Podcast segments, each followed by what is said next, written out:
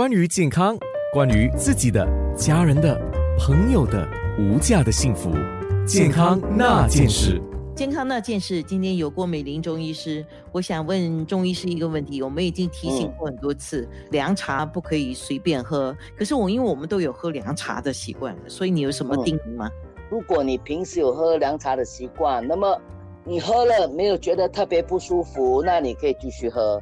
可是我建议千万不要人云亦云，就人家说什么好你就去买来喝，因为每个人的体质是不一样的。那么有时候呢，凉茶喝太多了，其实有时候会伤脾胃，反而得不到一个更好的结果。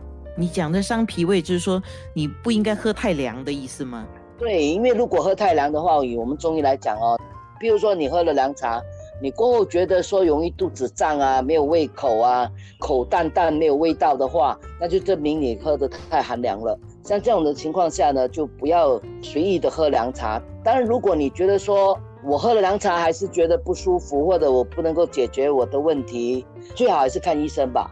因为我们自己的身体会告诉我们到底怎么一回事。对的，就发现我自己不能够吃太冷的东西，生的吃了不是说会生病，但是你就觉得不舒服。比如你容易疲倦，或者你老是觉得肚子胀，或者恶心想吐，所以有时候就吃的太凉也会有这种反应，或者甚至大便比较稀烂呐，或者是说一天大好几次便呐。那这个都要小心的。我们去中药店买凉茶，经过的时候我也会买一点啊。就比如说口渴的时候，我们会买菊花、菊花罗汉果。啊，有一些人就觉得自己发热，他就会去买羚羊水。那羚羊水我基本上我是不太能喝的。羚羊水我其实也反对随便买来喝了，平时我都不赞成，更何况这个时候。